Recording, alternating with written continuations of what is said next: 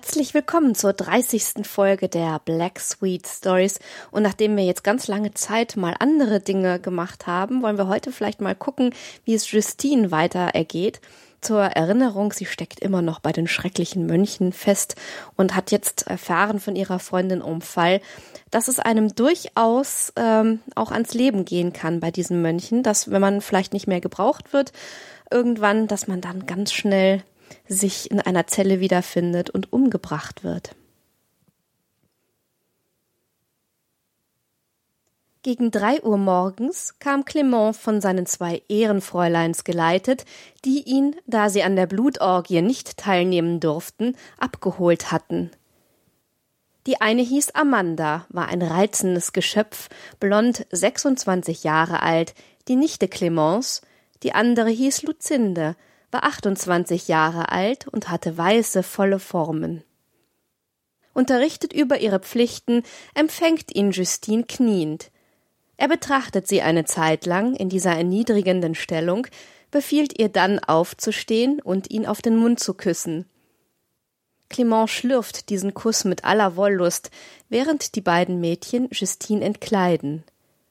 Als sie von den Hüften bis zu den Sohlen entkleidet ist, bieten sie Clement seine Lieblingsgegend an.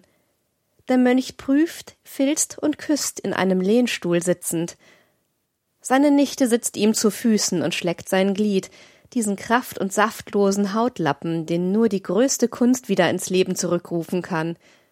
Luzinde gleitet mit der Hand unter seinen Arschbacken durch und sokratisiert ihn. Der Wüstling bearbeitet mit seiner Zunge das Heiligtum, das sich ihm darbietet, und seine krummen Finger kneifen den Arsch Amandas und Luzindes. Aber am meisten beschäftigt er sich mit Justine.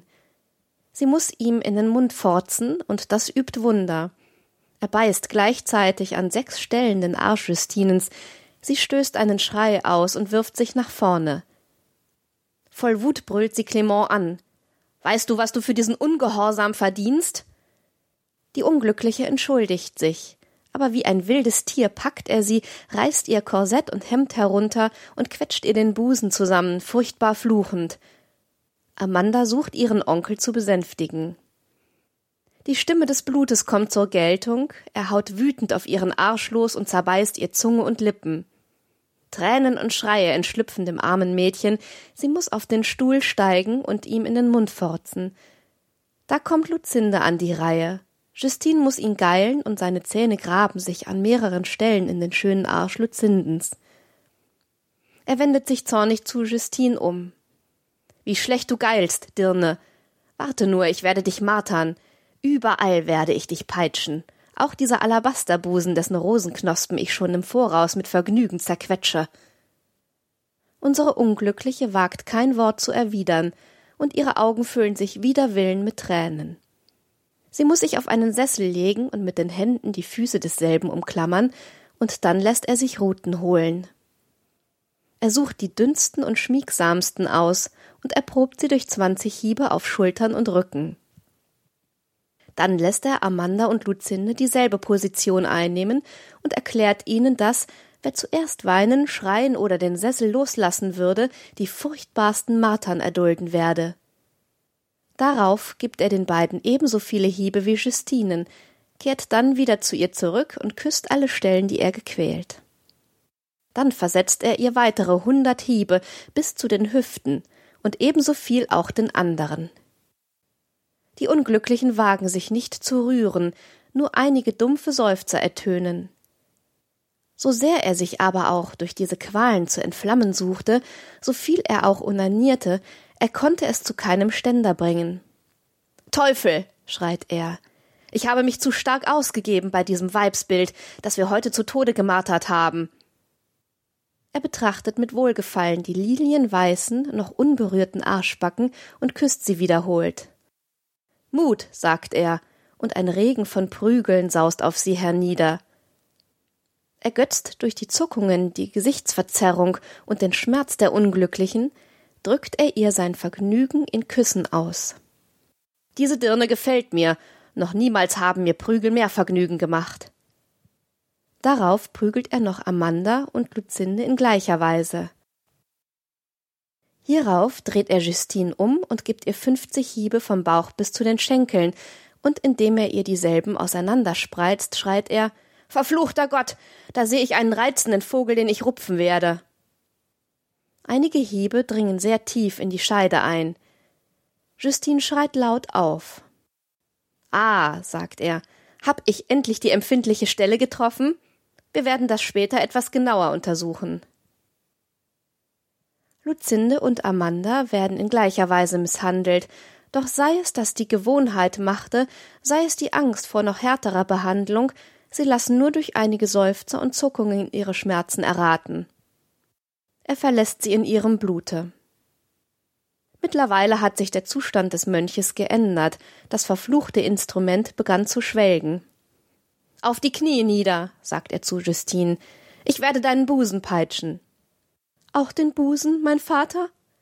Ja, auch diese zwei ekelhaften Halbkugeln, die ich hasse und verabscheue. Oh, mein Vater, ihr werdet mich töten. Was liegt mir daran, wenn ich nur meine Befriedigung finde? Er beginnt mit ein paar Hieben, die Justine mit der Hand auffängt. Wütend bindet er ihr die Hände auf den Rücken und verbietet ihr drohend, auch nur ein Wort zu sprechen.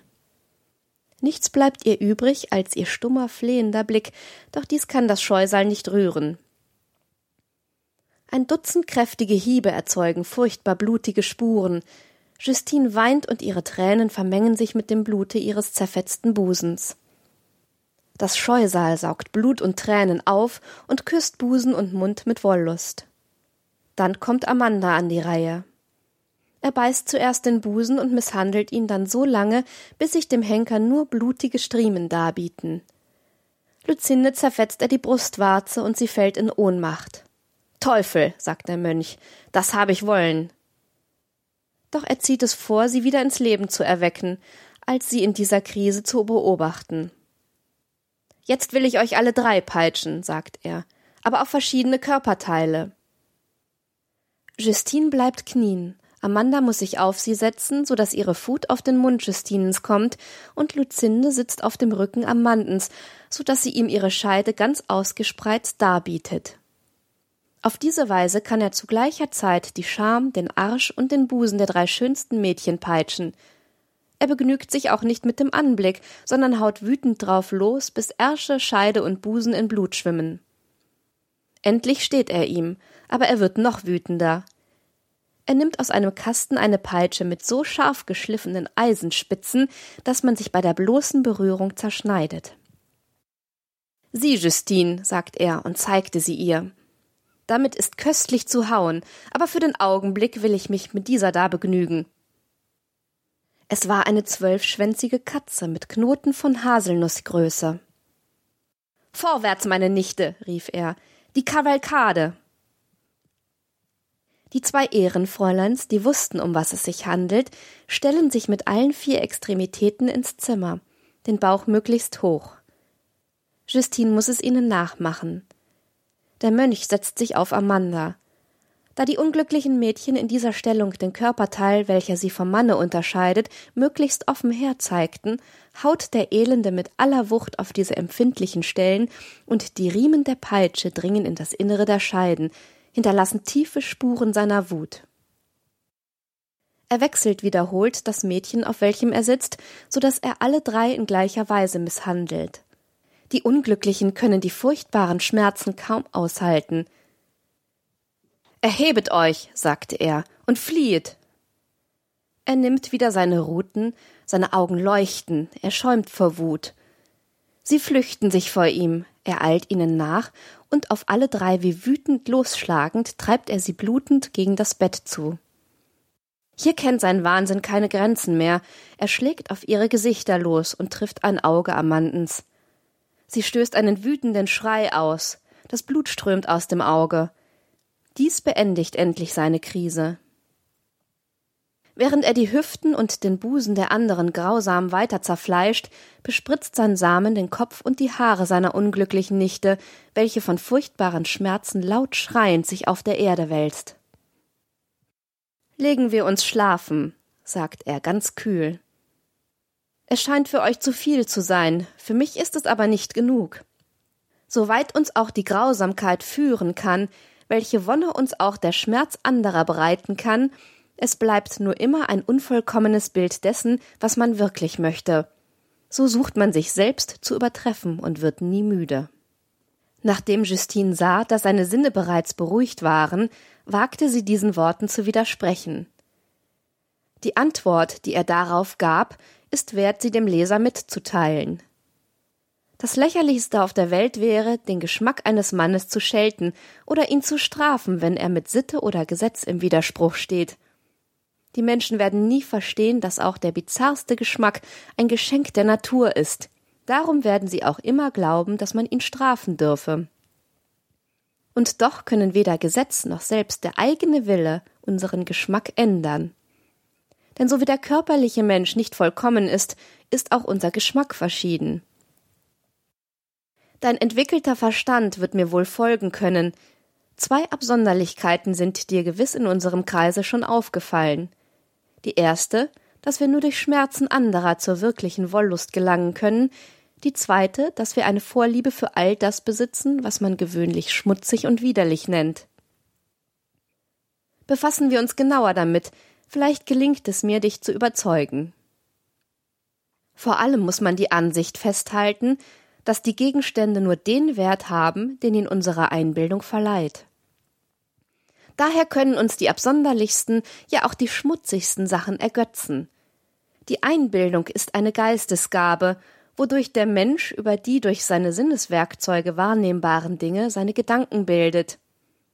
Die Einbildung verarbeitet aber die empfangenen Eindrücke nur nach der von der Natur erhaltenen Veranlagung, Du hast wohl doch auch schon Spiegel gesehen, die die Gegenstände vergrößern, verschönern und verzerren.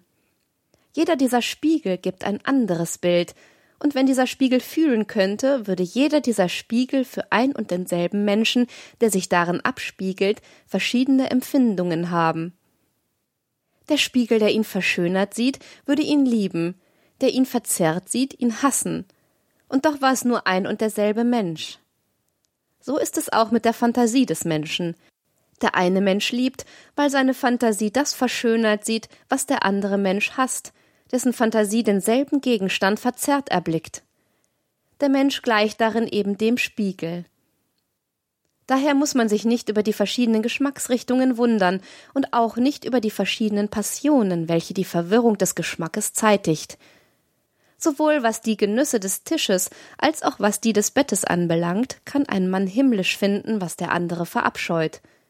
Drei Viertel der Menschheit finden den Geruch einer Rose angenehm, ohne dass dadurch bewiesen ist, dass er wirklich angenehm ist. Daher muss man sich nicht wundern, wenn man Menschen antrifft, deren Fantasie alle Gesetze, alle Sitten, jegliche Religion verhöhnt, die kein anderes Vergnügen kennen als das Verbrechen, weil es das einzige ist, was ihnen Vergnügen bereitet. Man soll diese Leute nicht nur nicht daran hindern, sondern ihnen auch alle Möglichkeiten gewähren, ihren Geschmack zu huldigen, weil sie genauso wenig dafür verantwortlich sind wie für die Dummheit oder den Verstand. Die ersten im Mutterleib empfangenen Eindrücke, die ersten unseren Augen dargebotenen Objekte, die ersten mit angehörten Gespräche bilden und entscheiden unseren Geschmack. Nichts wird ihn mehr ändern, auch nicht die sorgfältigste Erziehung. Der Tugendhafte bleibt tugendhaft, und der in den ersten Empfindungen das Böse eingesogen, wird ein Verbrecher. Und der eine verdient ebenso wenig Lob wie der andere Strafe. In Kleinigkeiten wundern wir uns nicht über die Geschmacksunterschiede, aber sobald es sich um die Wollust handelt, geht der Lärm los. Gerade die Frauen, die infolge ihres geringen Wertes ängstlich darüber wachen, dass man ihnen nicht irgendetwas wegnimmt, ereifern sich am meisten, wenn man auch noch so wenig von der ihnen beliebten Verehrung abweicht. Und warum sollte gerade in der Zeugungstätigkeit, in der Sinneslust der Mann weniger Geschmacksschwankungen unterworfen sein als in anderen Vergnügungen?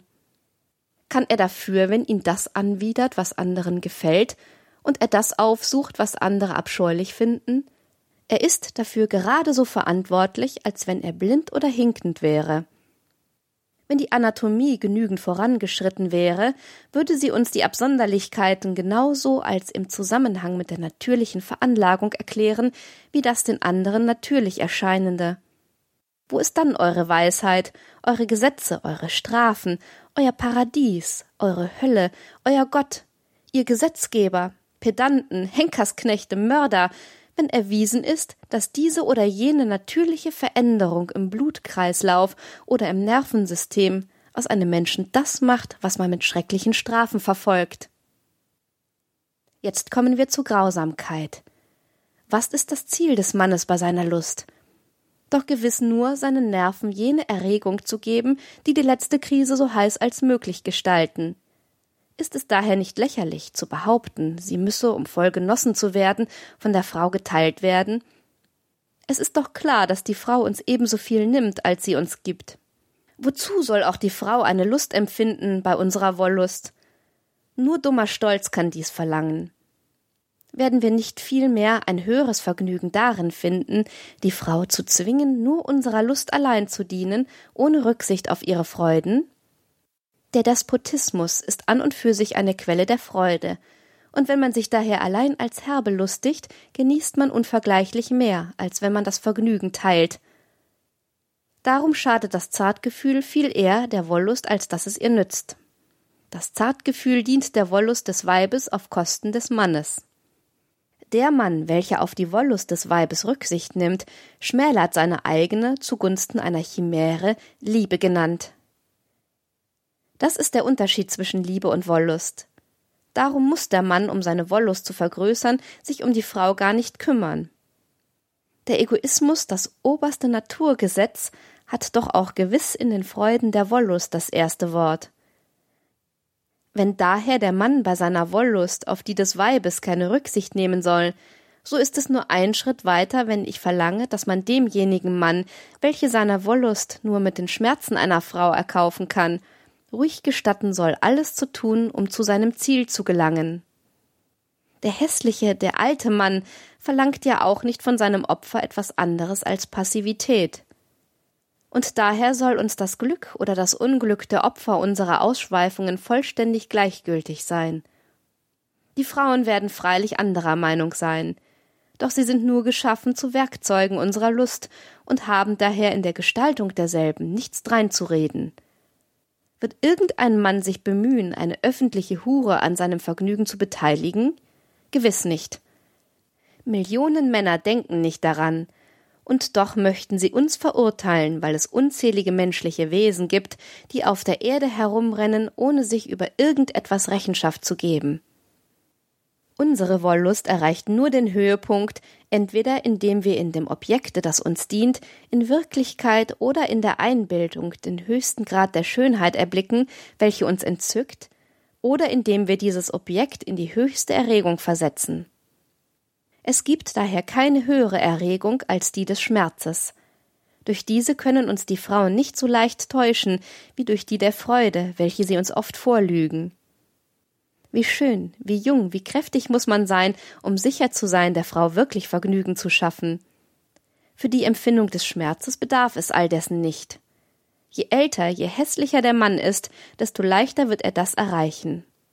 Wenn wir daher von der Ansicht ausgehen, dass unsere Erregung durch die Höhe der Seelenbewegung unseres Opfers bedingt ist, gleichgültig ob dies Freude oder Schmerz ist, so wird derjenige, welchem es gelingt, die Frau am meisten zu misshandeln und zu quälen, sich selbst die größte Lust verschaffen. Daher wird der egoistische Wüstling seinen Opfer möglichst viele Qualen erdulden lassen, um bei demselben die höchste Erregung und dadurch für sich die höchste Wollust zu erzeugen. Diese Prinzipien sind schauderhaft, sie führen zur höchsten Grausamkeit und zu verdammenswerter Fantasie. Was geht mich das an? Ich bin der Herr, ich habe von der Natur die Gabe empfangen, und sie hätte mir das nicht gegeben, wenn ich sie durch mein Benehmen beleidigen würde. Darum können wir uns unseren Gelüsten mit aller Heftigkeit hingeben, ohne uns um die Folgen kümmern zu müssen. Wie aber, wandte Justine ein, wenn ihr durch die Martern, die eurer Wollust dienen, eure Opfer tötet? Wenn ich durch die Quälereien der Stimme der Natur folge, so erfülle ich auch ihren Wunsch durch die Zerstörung der Objekte, denn ich verschaffe ihr dadurch die Materie zur Erschaffung neuer Wesen. Das ist die ganze Geschichte des Mordes. Selbst wenn der Mensch, indem er sein Glück dem der anderen vorzieht, alles, was ihm begegnet, vernichtet, dient er damit nur der Natur, die ihm als oberstes Gesetz den Selbsterhaltungstrieb eingeimpft. Die Nächstenliebe ist eine unnatürliche Chimäre des Nazareners, der gequält, unglücklich die Menschenliebe und Milde anrufen musste, weil er durch die Propagierung der Nächstenliebe sich selbst zu stützen suchte. Der Philosoph sieht sich im Mittelpunkt der Welt und schätzt nur alles nach dem Vorteil, den er hiervon hat.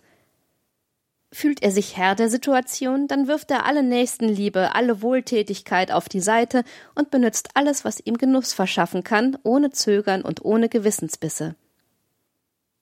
Aber der Mensch, wie du ihn schilderst, ist ein Ungeheuer. Er ist ein Mensch in seiner wirklichen Natur. Das ist ein wildes Tier. Ja, ist der Tiger und der Leopard denn nicht auch von der Natur geschaffen?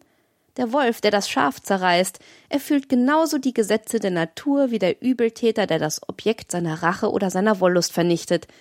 Ihr habt gut reden, mein Vater. Ich werde niemals die zerstörende Wollust anerkennen.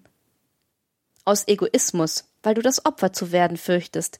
Wechsle die Rolle und du wirst meiner Meinung sein. Der Wolf zerreißt das Schaf, der Starke den Schwachen, das ist Naturgesetz. Justine, die Natur würde sich sehr wundern, wenn sie mit uns sprechen könnte und man ihr sagen würde, dass das, was ihre Stimme uns befiehlt, ein Verbrechen ist nach Menschengesetz. Tor, würde sie mir antworten, Morde, Stiel, Raube, töte deinen Vater, deine Mutter, deine Kinder, Vögele in den Arsch und Fut, du tust nur, was ich dir befohlen, denn alles, was in dir spricht, ist meine Stimme. Halte dich nicht zurück, verletze jede Sitte, jegliches Gesetz, höre nur auf mich. O Himmel, rief Justine, du machst mich beben. Wenn es keine Verbrechen gegen die Natur gäbe, woher käme dann der Widerwille gegen so manche Tat? Dieser Widerwille entspricht nur dem Mangel an Gewohnheit, so wie manches Gericht uns widersteht, weil wir es nicht gewohnt sind. Auch die Medikamente widerstreben uns, obwohl sie heilbringend sind. Gewöhne dich daher an das, was die Menschen törichterweise Verbrechen nennen, und du wirst unerkannte Freuden genießen. Je entgegengesetzter eine Tat dem Gesetz oder der Sitte ist, desto mehr Schranken sie durchbricht, desto mehr entspricht sie der Natur. Ein leichtes Verbrechen stellt nur langsam das Gleichgewicht her, je ausgedehnter es ist, desto mehr hält es der Tugend die Waagschale, der Tugend, die der Feind des Weltalls ist. Archimedes suchte eine Maschine zu erfinden, um die Welt aus den Angeln zu heben, der Mechaniker, der etwas erfinden würde, um sie zu zerstören, würde der Natur den größten Dienst erweisen, die nur darauf bedacht ist, eine Welt zu vernichten, die von Haus aus verfehlt ist. O mein Vater, mit solchen Grundsätzen ist man ein Verbrecher, nicht wahr? Aber der Verbrecher ist der Mann der Natur. Leider besitze ich nicht genug Verstand, seufzte die Unglückliche, um eure Sophismen zu bekämpfen, aber die Wirkung, die sie auf mein Herz, ein unberührtes Herz und mindestens ebenso geschaffen von der Natur wie eure Verkommenheit, ausübt, beweist mir am besten, wie schlecht und gefährlich sie sind. Gefährlich ist möglich, schlecht ist falsch. Nichts, was gefährlich ist, ist schlecht. Es gibt sehr nützliche Sachen, die gefährlich sind. Schlangen, Gifte, Schießpulver, alles ist gefährlich, aber von großem Nutzen. Die besten Sachen, missbraucht, können gefährlich werden. Meine Philosophie, je mehr man sie anwendet, desto nützlicher wird sie. Das Verbrechen allein ist tätig und setzt in Bewegung, die Tugend aber ist lässig und kann nie zum Glücke führen. Mit diesen Worten schlief Clement ein. Er wird bald erwachen, sagte Amanda, dann wird er noch wütender sein, nach einer kurzen Ruhe erwacht die Natur von neuem, noch heftiger, noch eine Szene, und dann haben wir bis morgen Ruhe. Warum sollen wir nicht mittlerweile auch schlafen? fragte Justine. Du kannst es, du bist nicht Ehrenfräulein. Lege dich ganz nah zu ihm, den Arsch zu seinem Gesichte und schlafe ruhig. Wir aber müssen wachen. Wenn er aufkäme und uns schlafen finden würde, würde er uns erwürgen, und alle würden ihm Recht geben. Gerechter Himmel, sagte Justine, selbst wenn er schläft, müssen andere leiden. Gewiss, denn der Gedanke an diese Leiden lässt ihn so aufgeregt erwachen. Er ist so wie jene perversen Schriftsteller, welche durch ihre Schriften auch nach ihrem Tode ihre Verbrechen noch fortpflanzen wollen. Sie können nichts mehr tun, aber diese Idee lässt sie ruhig ins Grab hinuntersteigen. Justine schlief in einem Lehnstuhl möglichst weit von dem Ungeheuer. Nach zwei Stunden erwachte er, und als er sie nicht bei sich sah, ergriff er sie mit den wütenden Worten Warum bist du nicht hier, du Hure? Hat man dir nicht gesagt, wo dein Platz ist? Seine Augen leuchteten, sein Atem keuchte. Er sprudelte eine Reihe Gottlosigkeiten heraus. Er ließ sich Ruten bringen, band die drei Mädchen mit den Bäuchen zusammen und schlägt ein halb Dutzend Rutenbündel entzwei. Er bindet sie erst los, als er ihm steht. Amanda muss ihn schlecken, Justine seinen Arsch lecken und Luzinde seine Zunge beißen und seinen Speichel aufsaugen. Durch diese wollüstigen Empfindungen besiegt, verliert der Schweinkerl zugleich mit seinem Samen alle seine Lust und sein Feuer. Aber die drei unglücklichen Frauen tragen die Spuren seiner Entladungswut. Die eine hat die ganze rechte Brust zerschunden, die andere die Zunge fast in Stücke gebissen, und Justine, der er das Gesicht fast mit seinem Arsch zerdrückt hat, blutet heftig aus der Nase. Der Rest der Nacht war ruhig.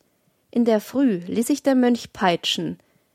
Die drei Frauen erschöpften hierbei ihre ganze Stärke. Er betrachtet dann noch die Spuren seiner Grausamkeit, und als er fortging, die Messe zu lesen, gingen sie ins Serai.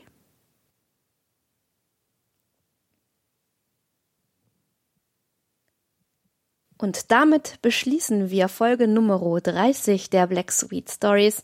Ich hoffe, es hat euch gefallen und wie immer hoffe ich, dass ihr auch beim nächsten Mal wieder mit dabei seid.